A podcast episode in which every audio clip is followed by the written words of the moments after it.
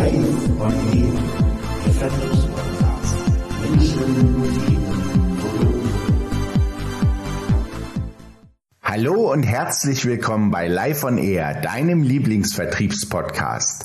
Wie schön, dass du heute wieder mit dabei bist. In dieser Folge geht es um das aktive Verkaufen bei deinen Kunden. Ich spüre mit dir der Frage nach, ob wir deinen Kunden wirklich aktiv etwas verkaufen oder ob es nicht vielleicht dein Kunde ist, der einen Bedarf hat, den wir mit unserem Portfolio befriedigen. Viele Verkäufer, die ich in meinen Trainings kennenlerne, starten beispielsweise mit dem Vorsatz in den Tag, heute verkaufe ich das Produkt XYZ an meinen Kunden Müller. Wenn wir dann am Abend Bilanz ziehen, dann hat Kunde Müller meist ein ganz anderes Produkt gekauft oder eben gar kein Produkt. Nichts gegen Ziele. Jedoch kann ich mit dieser Zielsetzung überhaupt im Verkauf Erfolg haben? Was könnte man also besser machen? Zuerst einmal soll es darum gehen, wen wir eigentlich als Kunden in unser Visier nehmen. Was ich gerade in meinen Telefonakquise-Trainings häufiger feststelle,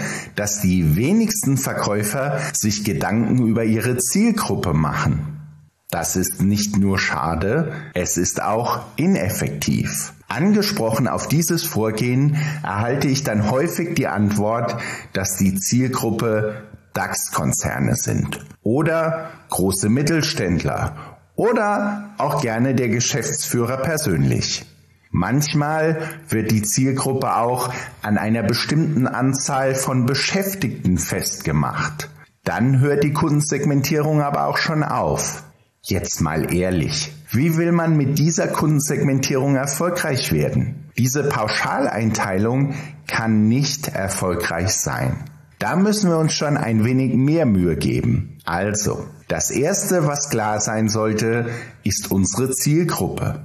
Wer braucht meine Produkte und Dienstleistungen? Hier lohnt es sich, sein Bestandskundenportfolio einmal genauer anzuschauen. Die Kunden, die bereits bei uns kaufen, geben mir wichtige Hinweise über Zielbranchen und die jeweilige Jobbeschreibung im Unternehmen. Was auch noch wichtig ist, wie ist das reale Leben meiner Kunden? Was meine ich damit? Ist es beispielsweise realistisch, dass sich der Vorstand eines DAX-Konzerns um die Reiseplanung seiner Mitarbeiter kümmert? Vermutlich nicht. Dafür hat besagter Vorstand Mitarbeiter, die ihm diese Arbeit abnehmen. Also ist es ausgemachter Blödsinn zu versuchen, einen Vorstand anzurufen, um mit ihm über das Thema der Reiseplanung zu sprechen. Als guter Verkäufer weiß ich sehr genau, wie meine angestrebten Kunden aufgestellt sind und wer in meiner Zielgruppe oder Zielbranche für welche Aufgabe zuständig ist. Und die für mich relevante Person gehe ich an. Das hat den Vorteil, dass ich mit den Menschen spreche, die die Arbeit im Unternehmen wirklich machen. Und die haben bestenfalls ein hohes Interesse, eigene Arbeit effizienter oder gar leichter zu gestalten. Ich fasse das an dieser Stelle gern nochmal zusammen. Ich brauche eine Zielgruppe mit einer stimmigen Segmentierung, die die Realität von Unternehmen auch widerspiegelt. Dazu sollte ich die Abläufe und die Herausforderungen sowie die Bedürfnisse meiner Zielgruppe sehr genau kennen. Kommen wir nun zu dem Mindset- und Ziele-Thema. Es ist richtig und wichtig, Ziele im Leben zu haben. Nicht nur für die eigene Arbeit, auch im privaten Umfeld helfen Ziele. Jedoch geht es jetzt erst einmal um deine Ziele im Vertrieb. Sie sind das Salz in der Suppe und du kannst dich selbst an deinen Zielen messen und die Qualität deiner Arbeit bewerten.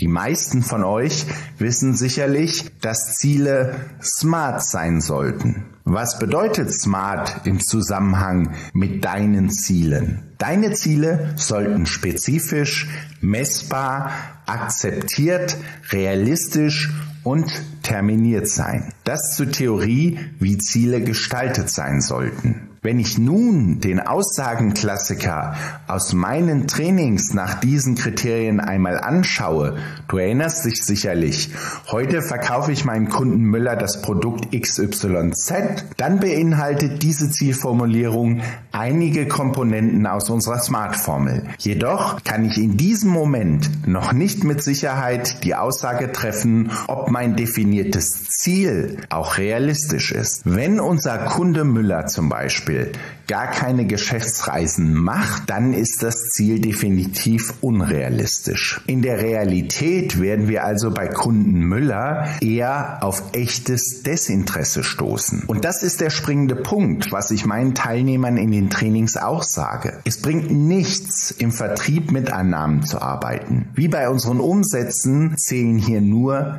die nackten Fakten. Also müssen wir erst einmal herausfinden, was für den Kunden Müller realistisch ist. Um das zu schaffen, empfehle ich ein möglichst offenes Mindset und ein Minimal- bzw.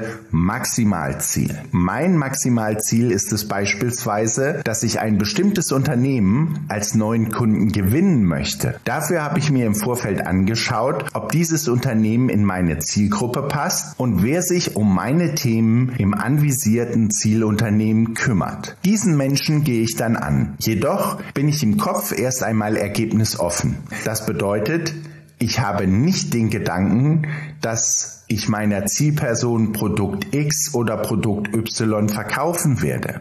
Im ersten Step möchte ich einmal verstehen, welche Herausforderungen mein Ansprechpartner aktuell hat. Und häufig ergeben sich aus diesen Gesprächen dann Bedarfe oder Anknüpfungspunkte für eine erste Zusammenarbeit. Und genau in dieser Situation kommt es darauf an, dass ich als Verkäufer mein Portfolio im Griff habe. Wenn sich im Kundengespräch herausstellen sollte, dass beispielsweise die Reiseplanung funktioniert, jedoch das Belegmanagement verbesserungswürdig ist, dann würde es diesem Kunden doch helfen, wenn wir gemeinsam sein Belegmanagement Management effektiver gestalten. Und an dieser Stelle wird er mir auch zuhören. Wenn ich jedoch in meinem Kopf die ganze Zeit nur ein bestimmtes Produkt habe, dann frage ich eben auch nur in diese Richtung. Und natürlich bekomme ich dann nur negative Antworten und verpasse möglicherweise die Chance, andere Produkte aus meinem Portfolio zu verkaufen. Ich lasse also Bedarfe liegen,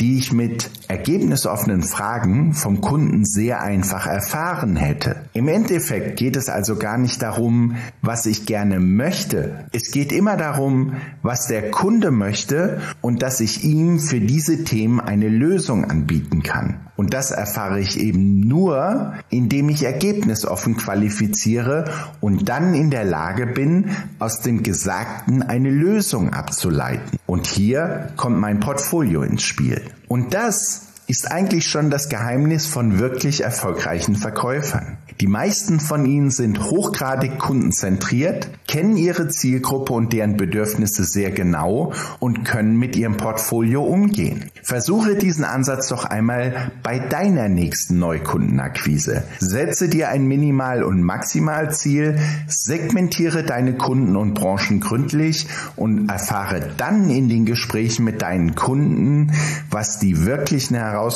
sind und versuche dann für genau diese Anforderungen die passende Lösung mit deinem Kunden zu entwickeln. Natürlich würden mich deine Erfahrungen mit dieser Vorgehensweise interessieren. Wenn du magst, dann sende mir doch einmal ein Feedback an kontakt@vertriebsalternative.de. Ich wünsche dir viel Spaß beim Ausprobieren, viel Erfolg mit deinen neuen und zukünftigen Kunden. Wir hören uns das nächste Mal wieder mit einer neuen Folge von Live on Air. Bis bald, mach's gut.